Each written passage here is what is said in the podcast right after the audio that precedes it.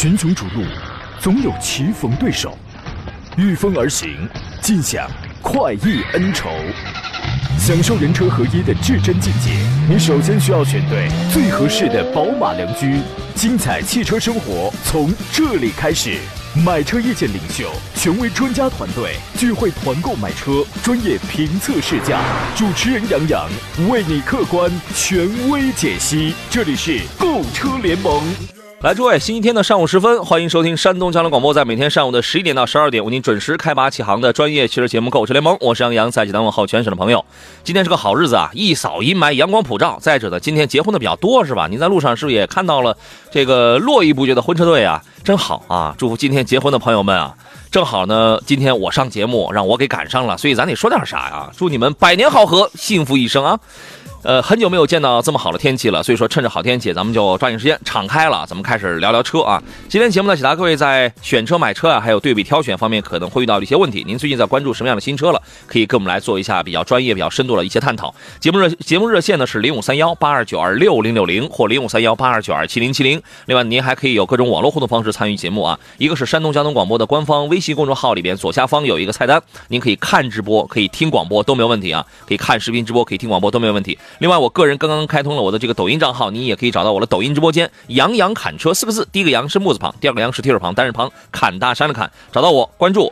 点赞评论就可以了啊！微信公众号呢，想加入到我车友群的朋友，您可以关注微信公众号“杨洋侃车”，然后给他发送“进群”两个字儿，便可以加入了啊！今天我们的有奖互动话题叫做：请问你是那种对车很爱惜的人吗？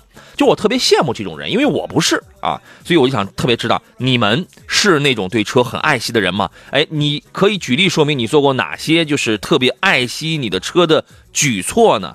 我准备了有四份奖品，有三位朋友啊可以获得江小红品牌的辣椒酱啊，还有一位朋友可以获得一个汽车添加剂产品，叫做神采竟然汽油添加剂，家里油箱里自动来清除积碳，效果非常棒了啊！欢迎各位参与到今天的互动话题的讨论当中来。如果你遇到了汽车问题，也可以马上开始酝酿你的留言了。回到节目当中，今天跟我一块来搭档来解答各位问题的是高级汽车技师陈浩洋陈老师，你好，大成这老师。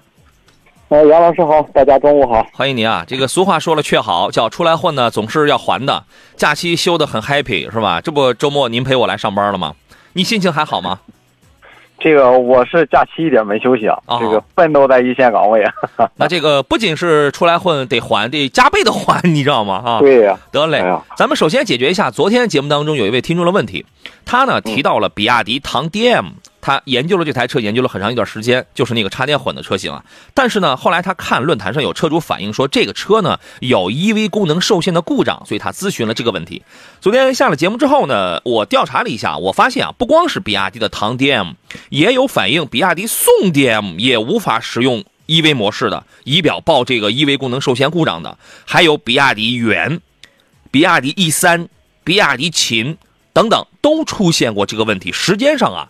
实际上最早能够追溯到二零一八款，所以今天我们首先要先解答一下这个方方面面的问题啊。我们跟陈老师先请教一下，这个 EV 功能受限它是个什么问题啊？其实 EV 功能受限啊，这个问题不单单是存在在这个比亚迪的车系上，其实大多数的这个混动啊、新能源啊，嗯，其实或多或少都会有这些问题，只不过就是一个多少的一个问题啊。嗯，其实 EV 功能受限，它主要是指车辆这个高压系统部分它不能正常的工作。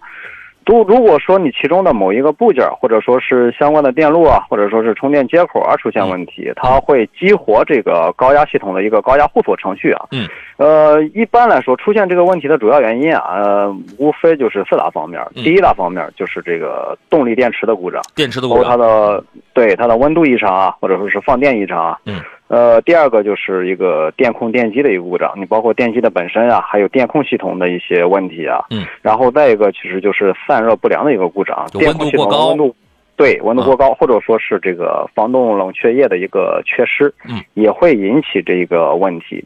再一个就是相关的线路故障，嗯，比如说你像空调啊。冷却水泵啊，包括高压电箱啊，甚至一个保险丝都有可能引起这一个问题。对，因为我在了解的时候，我就发现有的车主啊，他遇到了这个出现 EV 功能受损的这种情况的时候，他换了个保险丝之后好了。对，因为你像这个，这它的这个工作部件，它的电路元器件啊，它本身它采用的是一个算是一个串联的一个方式啊。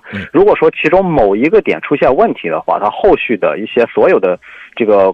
元件、电路元器件都会受到这个影响，因为它这个出现此类故障的时候，它是为了保护车辆还有电路其他的元件，它就会开启这一个高压互锁。我这个功能，嗯，我是不是可以这样理解？就是由于这个电路出现了某些故障问题，所以它要有一个自保的这样一个设计程序。对对对，是的。其实这个混动还有新能源，其实都有这个功能。包括你就是，如果说你无意间打开了这个充电接口的那一个盖儿，嗯嗯，你甚至都有可能触发这个高压互锁的这个这个问题啊。所以说，它不是说就是。单纯的是一个故障，这一个东西需要根据很多原因来分析。嗯嗯，是。刚才我们列了有四方面原因，就是出现这个问题，可能是动力电池是否存在故障了，电机电控是不是有问题了，另外是不是高温了，散热不好了，还有一个是不是相关的一些线路啊，你比如说保险丝啊，这个高压电箱啊，就是这些可能有问题，这个都得逐一去排查。但是确确实实啊，通过这样一调查，我发现，在比亚迪的旗下的这个车型上，就是发生这个问题的这个量啊，包括这个概率啊、频次啊，要大了一点。因为我们之前开过其他品牌的一些电动车，跑这个上千公里的好像没有，七八百公里的有，确实有开到过那个里程的，没遇到过，没遇到过这样的情况啊。刚才您还提到一个概念叫高压互锁，这个高压互锁这个是个什么东西？您给我们再来解释一下好吗？呃，高压护锁包括这个，一共它是两个大方面啊，包括结构护锁还有功能护锁。哦，这个结结构护锁，它主要是因为它它这个新能源的车辆嘛，它车辆的主要这这些高压插接件，它都会带有这一个互锁回路。如果说其中的某一个插接件被带电断开，或者说是出现故障的时候，这个高压管理系统啊，它就会检测到高压互锁的一个断路，嗯，然后就会进行这个故障报警。然后就会断开这个高压回路的电气连接，所以说就会出现这一个一维功能受限的这一个故障码。嗯嗯嗯。呃，功能互锁呢，它其实就是一个当车辆在打开充电口，或者说是插上充电枪，又或者说是在进行充电的时候啊，它这个高压电控系统它会限制这个整车，它就是不能通过自己的这个自身驱动来驱动车辆。嗯嗯。就是我之前我之前碰见过一个，就是我的一个客户啊，他是一个纯电动。当时呢，他这个充完电以后啊，充完电以后，然后车辆是不能上电，然后不能跑，嗯，呃，也是排，对，排查了很多东西，到最后才发现，在这个充电口盖，就类似于我们的那个油箱盖嘛，嗯，它有一个很小的一个触点开关，当检测不到这个充电接口关闭的时候，它就会限制这个整车的一些功能，嗯嗯嗯，所以说，嗯，所以说它其实这些故障原因啊，还是存在的，就是说比较多。明白了啊，这个但是重点呢，是我们待会儿广告回来之后，咱们要聊了。就行驶当中一旦出现这个事儿的话，它的表现是怎么样的？车还能不能用？怎么去解决？好了，我们继续回到节目当中。那么一旦车辆遇到这个 EV 功能受限的话，它如果我在行驶当中遇到了这样的情况，它会是一个什么样的表现呢？陈老师？呃，如果说是纯电的，它会直接就不工作了，然后你也不能上电，也不能开。但如果说是新能源呢，就就是混动的呢，它会切换到这个油的模式。嗯。呃，可能会这个可以继续跑，但是出现这种情况啊，我建议大家在断电，就是大家在关闭点火开关以后啊，放一段时间，嗯，然后看一看故障是不是能自行排除，重新打火，如果说是自行，对，如果说是能自行排除的话，可能就是这个电池的温度过高啊，或者说是这个它的这个温度检测啊会有偏差。呃，这个因为本身它是比较精密嘛，因为牵扯到一个这这个电池组啊，它的这个安全问题啊。如果说一旦检测到这个电池温度略微有偏高的话，它就会切断这一些，嗯嗯，切断这些。对，所以说它也是为了一个保护嘛。如果说出现这种情况，大家嗯切断这个就是断电以后啊，看再放一段时间，看看这个会不会正常。如果说不正常的话。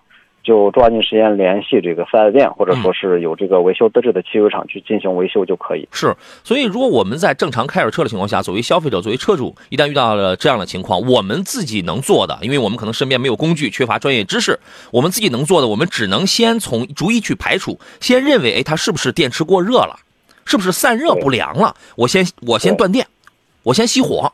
我稍微一稍微一凉，稍微一冷却，我再打火再试试。如果说好了的话，OK，我开着车我马上去到维修站，是这意思啊？对。那么这个问题我是不是可以理解为这属于是技术方面现在还不完善的一个原因啊？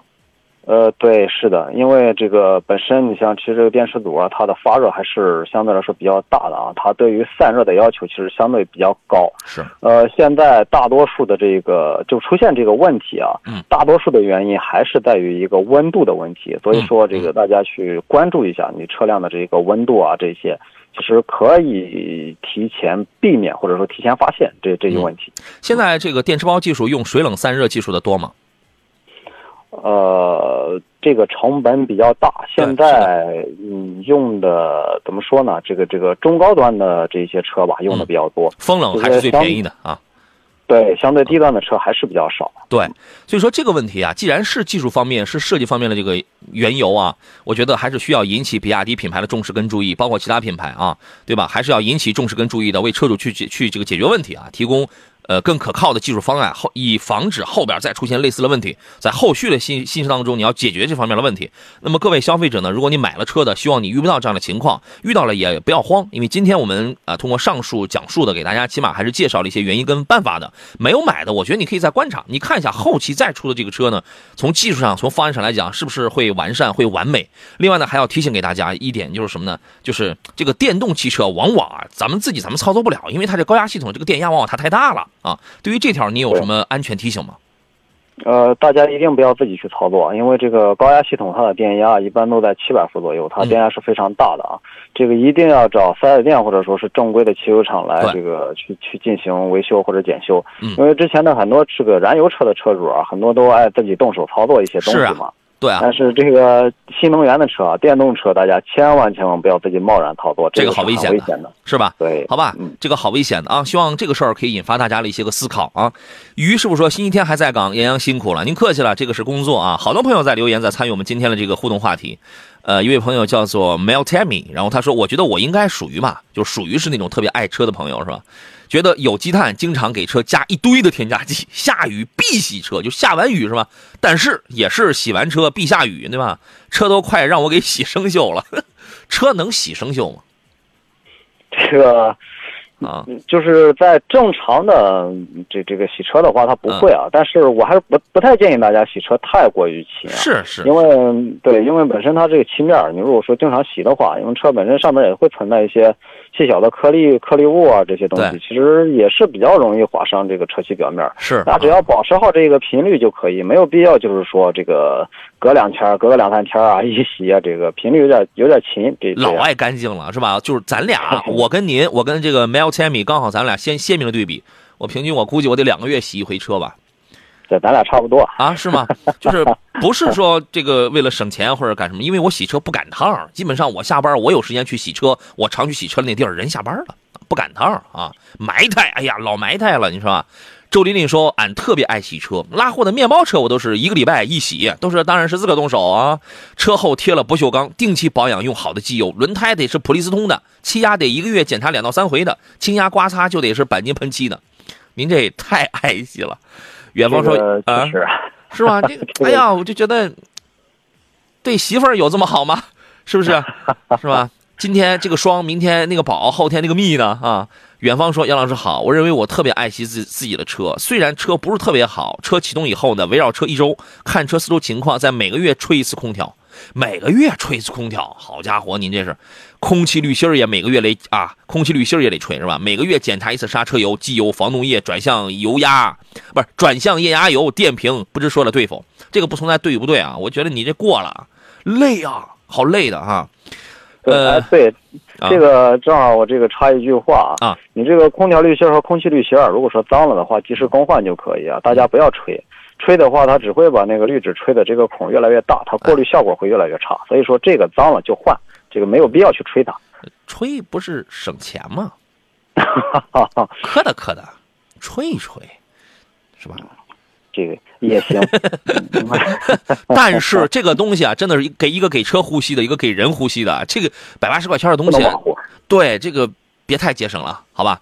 还有朋友说我开车就很爱惜啊，加油必须得是中石化，卫生必须三天一刷车，保养全得是四 S 店，真羡慕你呢，就四 S 店可喜欢你了，你知道吗？啊，还有人说啊，杨好。陈老师好，人姓程，程老师好啊。说我是非常爱惜车的人，别说轿车了，我的货车都很仔细，按时保养。我从一九九九年拿到驾照到现在，车从来没有坏在路上过。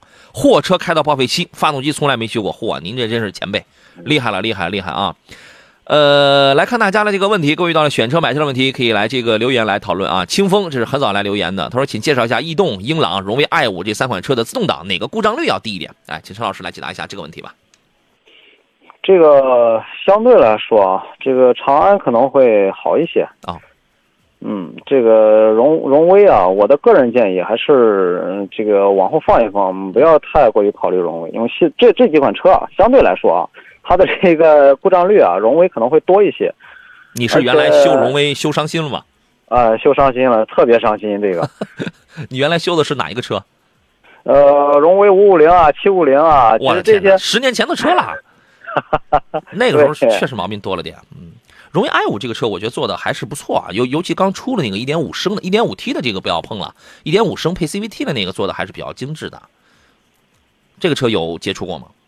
呃，这个车目前来说我还是真没有接触过，因为荣威毕竟来说修的还是相对来说会少吧，少一些。嗯嗯。对，所以说对它这个车型啊，还是其实我个人也是还是保留在之前的一个可能认知上啊。嗯。现在相对来说会好一些。嗯。但是和其他的一些这个技术品牌相比，但是我觉得它的一些这个小问题存在的也是会相对会多一点。嗯嗯嗯嗯。好，就是刚才陈老师的答案是倾向于这个逸动啊，尤其逸动。Plus 系列，对吧？你包括它那个双离合，它也是七档的湿双离合。一般来讲啊，这个一个成熟匹配的硬件可靠的一个湿双离合，它在传递效率、在节油率上，传递效率你就可以让你觉得，哎，这个这个提速很轻快啊，这个配合跟发动机的配合很亲密无间啊，对吧？然后呢，这个呃，在节油率上，它是要优于一些普通的 AT 变速箱的，这个是它的好，这个是它的好处。当然，如果你匹配不好，如果你硬件真的不过硬，那随着问题它也就来了。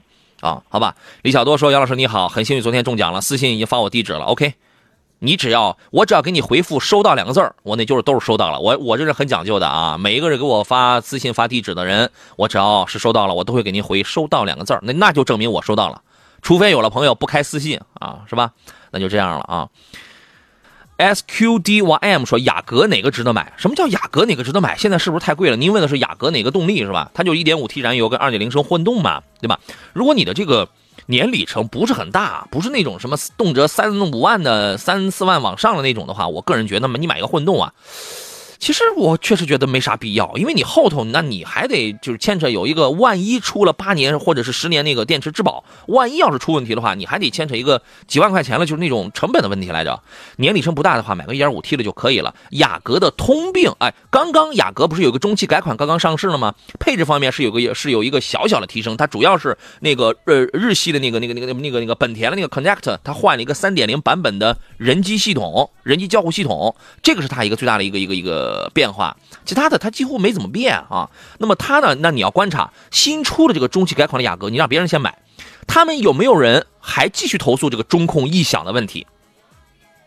其实这个是个小问题，但是呢，它又是一个批量问题。你要是没遇得上，那还好，因为因为因为现在冬天可来了，冬天来了，你势必要开暖风。你开暖风，它的鼓风机总成里那个产生异响的那个门板。就是就是就是那块小薄板，小薄板一很有可能它就会热胀冷缩，它就会发生变形，它就会产生异响。你再关注一下，但这个车是没问题啊，经济性啊各方面还是比较不错的啊。呃，余生又问星越 L 怎么样？这个车我说过很多次了，今天就不太想说，不太想再说这个车了。这个车你可以关注，对吧？两种动力，两套动力组合啊，颜值啊，什么配置啊，空间实用性，反正也都挺好。现在就是没有优惠，是吧？钢带 CVT 不建议入手，对，钢带 CVT 不适合激烈驾驶，你得是佛系一点啊。我们进广告。群雄逐鹿，总有棋逢对手，御风而行，尽享快意恩仇，享受人车合一的至臻境界。你首先需要选对最合适的宝马良驹，精彩汽车生活从这里开始。买车意见领袖，权威专家团队聚会团购买车，专业评测试驾，主持人杨洋为你客观权威解析。这里是购车联盟。来，诸位，时间很快啊，马上就留给咱们二十来分钟的时间了。这里是山东交通广播，在礼拜天为全省的朋友进行直播的购车联盟节目，我依然是杨洋。每天上午的十一点到十二点，每天上午啊啊，您如果想聊聊车了，关注什么样的新车了，买车拿不定主意了，都可以跟我们来聊聊。直播热线是零五三幺八二九二六零六零或八二九二七零七零。您还有多种网络互动方式，既可以在山东交通广播的微信公众号里边找到我们的视频直播间来收来这个收看，而而且还可以收听，还可以发送文字问题啊，而且还可以在我的个人的抖音号当中，杨洋侃车。抖音直播间里给我来进行留言啊。进入我的抖音直播间里，我不需要你花钱送礼物的，咱们咱们不差那个，咱们不需要啊，咱们跟那个网红啊、自媒体那些不一样，咱们有正经工作，咱们有正经收入啊。这个关注、评论就可以了，好吧？这个座上宾呢是高级汽车技师陈浩洋，陈老师，你好，陈老师。杨老师好，大家中午好，欢迎你啊！咱们呃不，马上来接通是在热线上等候的赵先生，他的这个买车问题吧。你好，赵先生。啊，你好，主任。你好，请讲我。想咨询个买新车的一个问题。嗯，您说说看。这个我一是我想孩子今天去看了个看了辆车，嗯就是什么本？田雅阁，嗯，雅阁一点五 T 的吗？嗯，一点五 T 的那个新款，新款才上市那那那款，嗯，刚刚就上市的。欢迎欢迎尊贵版嘛，嗯是。嗯嗯。还有吗？嗯，我想也就是问一下这个车怎么样？嗯。呃，再就是价格，他这个我听说他是他这个这个车，嗯他没有没有优惠，嗯一共没有有一点优惠也没有。嗯，他昨天晚上刚上市的，怎么能给你优惠哈哈哈。啊？对吧？这都是买嗯车，都是买新车的话，呃，有什么注意事项啊？这就咱咱掉坑去了。啊，是买新车了，注意事项这个还是很多的，你知道吗？太多了。你是全、啊你是全你是打算全款还是打算分期啊？哎，想的是，这就全款也可以，但是全款他算那个账，呃，全款还那个不如那个分期这个价格稍微合适点儿。分期呢，它理论上来讲，这新车的这裸车的价格，车的价格会给你会降一点，但是最后你算完了总费用，它会在别的地方收割你，算完总费用是一定比全款是要高的。哦，哎，你你知道这个吧？羊毛羊毛出在你身上，你知道吗？啊，所以说，我也嗯我也现在怀疑为什么为什么分期还便分期还便宜，全上哎款还贵？GPF 呃这个 GPS 费，呃，也这个什么上牌费、公证抵押费啊，再弄你点什么，你要啥都不懂的话，弄你点金融服务费，再再 Q G 你点这个保险是吧？装具这些这这这些钱它就出来了。你买个二十来万的车，我估计比你那个全款贵个一两万，这个很正常的，好吧？呃，所以说基本上全款这个就没什么太大的这个猫腻了，签好合同，这个约定好就好了。分期里边猫腻比较的多啊。来，咱们说一下这个车的情况，沈老师，您对这个车怎么看？嗯，不知道这个大哥车平常都是在哪个地方开啊？如果说是经常在你像类似于东北这些地方，温度比较低的地方，或多或少的呢，也还会存在一些这个机油乳化的现象。但是因为现在它改款改的这个，呃，要好很多啊。这车在其他的倒是没有什么，就是说这个，嗯，太过于需要注意的地方。这个包括维修啊、保养啊这些，价格也都合适。油油耗很省油，保养很经济。我现在唯一我就担心这个二零二二款的雅阁还有没有之前的那个中控异响的通病。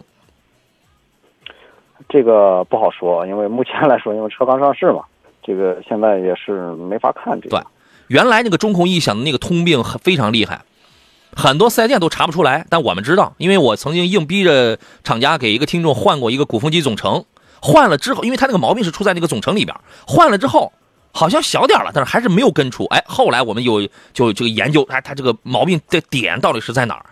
后来我们这才研究透啊。你这个车你现在要买的话，肯定是没有优惠的，赵先生。哦，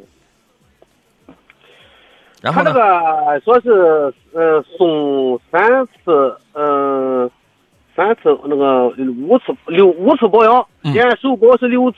嗯，他这个正常卖车不是也是三年三年之内这个也送保养吗？不是，没有，他送保养这个是现在这这个绝大多数品牌他都在送保养，这个这个没有什么正常不正常的，这个就是人家一个促销的政策，这个没毛病。哦哦哦哦，人这个人家还有首保都得是花钱了呢，对吧？这个这个没什么可聊的，这个就是他他他就是正常送你五次免费保养，他新车没优惠，但是我送你五次保养，他会跟你说我你这五次保养也合三将近三千块是吧？他会这样跟你讲。这都还有个事儿，他这现在我说你我好多说你叫我算算，就是我都是落地价多少钱？嗯。落地价他又算了个二十二万七千多，嗯，包括呃保险，嗯，嗯、这个这都是那个什么金嘞？那个那个二十二万七千多，就等于是你的手续费是一万是一万五，对吧？啊，对，保险他收你多少钱啊？你这个我没法算，我只能这个我怎么给你算啊？车是他卖的，再说我给你算了有啥用啊？就等于是你除了车价之外，他多要你一万五千块钱，那么你就看这一万五千块钱里面包含什么呀？包含保险，他收你多少？收你一万。我我也不知道，我是不懂，光知道中那价。那你先问他去吧，你先问他去吧。就差价这一万五都包含什么东西？这个你得这个你得搞清楚。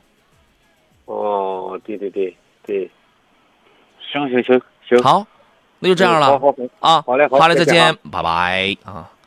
好家伙，这个我们有很多听众说说这个赵先生说话，他们他们很着急，你知道吗？啊，我也挺着急，他没办法啊，你得听人说完嘛。衣袖服饰说，老师，塞纳加价那五六万，你们觉得还能入手吗？我挺抵触加价了，有什么平有什么平替车型吗？就是可以代替它的？有啊，我也不喜欢加价，五六万不少呢，对吧？啊，陈老师，你喜欢加价吗？喜欢被加价吗？这个肯定不喜欢啊。不能够吧？呃，嗯，你不喜欢彰显一下你的经济实力吗？啊，不行，这个因为嗯说实话啊，他这个车啊，呃，就是站在我自己的角度来说啊，嗯，就是说你加这个价吧，我觉得有点有点不值，你知道吗？其实最主要还是这个问题。哎，就是利用一种喜爱收割这种喜欢嘛，对哎对吧？他就是这样。我你觉得什么车加价五六万值啊？加价这种东西啊，匪夷所思啊。虽然它，但是但是它是个市场行为，现在还没有说到一个用什么样的硬性法规手段去打击它的那么一个层面，它是一个市场行为，对吧？但是你这个就是怎么着，人傻钱多呀。塞纳这个车有它有它自己很好的地方，它有它自己很好的一些卖点，这个都无可厚非。但是你要说你加价这玩意儿才能让提到车，但是就是有那么一拨人，人家就是喜欢这个车，爱了就不行不行，人家就是加了价去那个去那个提车去了，啊，反正我是不喜欢这样的，我是我可以喜欢这个车，但我不喜欢这样的策略，这样的营销行为。呃，代替车型这个有很多啊，你你你不用加那五六万，你搞个这个 G 幺八，或者你加你用它加了那个钱，你搞个陆尊 G 幺八陆这个六六五三，多好啊！哎，那个配置多棒哎！刚刚上市起亚嘉华这个车，你也先甭着急，你先观望一下，因为这个车绷不住它就会降价，知道吗？因为现代嘛，它这个价格肯定它是绑不它是绷不住的，好吧？啊，呃，刚才我们有一位朋友问的是这个啊，七九说车价的最终价格以四 S 店为准，落实在纸上，三位杨仔还能再优惠多少？有的聊啊，可以聊，但是你对于这种昨天刚刚上市的这种车子，你聊它干嘛？对吧？也要分一个时机的问题啊。然后呃，刚才我们有有一位朋友问那个昂科威 Plus 那个四十八伏的这个弱混啊，第一啊，他问这个弱混是否稳定，说都说美系车的轻混容易出问题，我就想知道这个都这个是谁？都是邻居王大爷，还是隔壁孙大娘？是吧？这个都是谁？那都代表了几个人，是吧？你你看，你有的时候，哎呀，也不能就这么的虚无缥缈嘛，对吧？呃，您觉得这个车的四十八伏这个弱混怎么样啊？美系的这个轻混出问题了多吗？还能有奔驰多啊？陈老师给分析一下这个事儿吧。呃，其实杨老师说的对啊，呃，其实轻混啊，这个他们的技术其实技术层面都差不多，只不过说是不同的厂家可能会有细微的差别。嗯，目前来说我还真没有听说过，就是说昂科威 Plus 它出现一些就是说轻混方面的一些问题啊。这个我的建议还是不要去听一些这个有的没的这些话，呃，还是你需要去第一自己去试驾，第二去根据实际情况来分析啊，嗯，不要去这个道听途说一些东西来来去就是影响自己的一个主观判断。奔驰那个四十八伏的那个问题为什么那么多？这个我觉得还是技术相对来说不太成熟吧，因为现在的这个轻混技术啊，嗯，呃，毕竟是刚开始嘛，有很多的东西是嗯不太那么明确，嗯，所以说感觉这个。嗯，怎么说这个东西用语言没有办法形容啊？嗯我的建议就是，你这样不管是新车型也好，或者说是新技术也好，大家还是需要去先观望一下，嗯然后再去这个下手，对这个比较稳妥。以后啊，这种轻混啊、弱混呐、混动啊这样的车型会越来越多，越来越多啊。先生别幼稚说，可 G L 八油耗大呀。然后立马小白科普啊，这个立马就这个反驳他，他说油耗再大，能大出加价能换算出来的那个油钱吗？您自个儿算，您觉得怎么划算就怎么算。再说，第一，它真的大吗？它能大多少？二点零 T 的 G L 八比二点五升混动的那个它能大多少？对吧？第二一个，对这个啊现在的、现在的别克啊，现在的别克 GL 八也是我，因为我有一个朋友就开这个啊，嗯，说实话，它油耗没有那么大，但是可能会比二点五的混动的这个日系它要呃，高，对，是略微大一些，对。那高你你那你就算算，你得开几年啊？按你一年多少里程，你得开几年才能把那个加价的钱才能搞出来，是吧？李军说，别克 GL 八、起亚嘉华、奥奥德赛等最喜欢塞纳加价啊，但是我们可不可以这样来，就是猜想一下，猜想一下啊？塞纳是不是都得这样昂着头用下眼皮看这些车子？他可能会平视 GL 八，但是对于奥德赛、对于嘉华这样的车，他真不一定正经眼儿看。这是一个猜想，他不一定是真的啊。猜的啊。这个夏来自青岛的朋友，他说：“我问一下，奥迪 A 六的三点零 T 怎么样啊？能买这个车的朋友，第一是真爱，第二是钱儿多，好吧？我们进广告回来之后，咱们聊一下这个啊。哎呀，时间好快，马上到最后一段节目当中了。陈老师，刚才咱俩说了一个什么问题来着？说广告之后再说，我怎么又断片儿了？呃，我也断片了。刚才我们前边说了一个 G L 八、嘉华、塞纳，我们还说了个啥？啊，奔驰，呃哎，不是，不是说过去了。我们这聊完了，这个话题聊完了。是吗？哎呀，这个嗯太讨厌了，这这个脑子里装的事儿太多，你知道吗？然后他就断片了，断片了，sorry 啊。呃，还想听我们刚就刚才那个话题接着聊的，您提示我一下，我们刚才在说什么啊？这个刚才谁问了一个什么事儿来着？挺有意思的。啊，王涛问的，老师介绍一下隐形车衣好吗？有必要贴吗？有没有必要啊？我刚才讲，我说你这个要取决于两个问题，我个人是这样理解，取决于两个问题。第一，你对你你的这个车爱惜到一个什么样的程度，对吧？你的这个新车一般贴了那就是个新车嘛。第二一个呢，说你的这个车的这个价格是很贵的那一类吗？我觉得咱贴倒也是值当的，是吧？这几千块钱到几万块钱的这个都有。但是如果说这个车车车价也不是特别贵的话，其实这个必要性它就会比较低了啊。您是怎么看这个物种的呢？其实这个不存在有没有必要贴啊。嗯呃，如果说你车价格相对来说比较贵，然后呢又经常停放在室外的话，其实嗯这个我倒是建议大家去贴上，因为你停放在室外，第一会有一些这个你像树胶啊，嗯，这些东西去腐蚀你的车漆；第二可能会存在一些小刮小蹭，因为它本身已经车衣啊嗯，它就带了一个自修复的一个功能，小刮小蹭啊。你用这个稍微一加热，太阳光一晒啊，或者说是用这个吹风机一吹啊，嗯。它就会这个自动修复。嗯，但是如果说你车是经常停在地下车库啊，或者说是一些这个室内的停车场啊，嗯。这个相对来说就，呃，没有太大必要了，因为便宜的隐形车衣，呃，它是不抗用，但是呢，抗用的隐这玩意儿太形车衣太便宜了还不行是吧？啊，对，抗用的隐形车衣它价格就贵，所以说这个取舍也是有点难。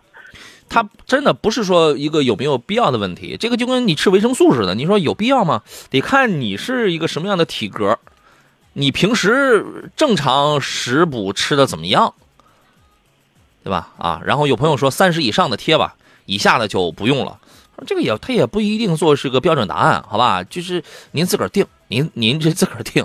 还有朋友问的是别克林荫大道能不能二手车，能不能二手就是能不能二手车能不能买林荫大道是吧？啊，您觉得能吗？车况可以的话，嗯你可以考虑考虑，但是如果说，呃，车况一般的话，你就别去考虑了。哎，毕竟是个绝版，是吧？呃，我们有好多朋友，你们的提醒已经让我想起来了，我想起来了，谢谢大家，大家就这个你们听的真是比我说了这都认真，谢谢你们，谢谢富啊，谢谢这个夏，还谢谢什么我们这个抖音直播间里的什么伏羲大米是吧？哎呀，好多的朋友，谢谢你们。刚才咱俩说的是 A 六三点零 T，哦，对吧？你看人家听的比咱俩说了这都认真，咱俩就唯有唯有你出门自杀以谢天下，你才能代表咱俩。哈聊吧，聊聊这个车子，您觉得怎么样？呃，不知道是哪一年的啊？呃新车呃，新车，新车，新车啊，嗯，新车一八三九三点零 T 的这个足够用啊，但是说实话，家用这个车比较奢侈。哎，真爱嘛，钱也很充裕啊，性能对对对性能很好，性能是真好，是吧？五五这个，对，嗯，这个车没什么问题吧？平时修过这个吗？呃，这个车倒是说实话，它的这个 V 六的这个发动机啊，倒是真的没有什么太大的问题。嗯其实对于机油的消耗量也是要比这个 2.0T 的要少很多啊。呃，嗯各方面的除了保养的费用，这使用的成本可能会略大一些之外，但没有什么其他的缺点。这个车大概就是油耗大一点，然后使用的机油要多一点，对吧？但是很很好开啊，一个一有一颗大心脏，是吧？然后这个很从容啊，对，其实同排量里边它的油耗其实算可以了，已经。嗯嗯。这个车现在的行情怎么样？现在价格应该又涨上去了。这个价格还真不太了解。哎这个最近这个行情看涨啊，是吧？但是这个这个这个这个这个车啊，真这个真的算是非常非常牛的一台车。你这开出去之后，你会发现你跟路上这个四零四五啊，就完全不一样，你知道吗？啊，呃，平和的心态。哎，刚那个呃，我看他这个问题，我就想起刚才看谁一个问题来着。前面有人的问题被淹没掉了，但我总是只要看过去有印象的。呃，有人问欧蓝德怎么样啊？和 CRV 哪个更值得买？这个就看你第一，你投入的这个买车的预算有多少。俩这俩车还是有几万的差价的，对吧？第二个呢，要看你的年龄大概在多少，因为 CRV 往往它这个车风啊显年轻啊，欧蓝德呢可能中青年朋友要更居多一些，就是这种消费的口味。第三一个是什么呢？就是看你对于这个动力啊，就这个配置啊，这这些方面有没有比较高的这种追求。因为 CRV 它，你作为一个已经更新了多少代的，由原来最早进口的方式已经更新了多少代的这么一个产品来讲，它确实在这个动力方面，1.5T 的它要有点优势，对吧？那个是一个自吸的，然后还有一个是什么？就是在这个设计感上。啊，内部的这种设计感上，它是有优势。欧蓝德的这个设计感，它就比较老嘛，它比较老派一些。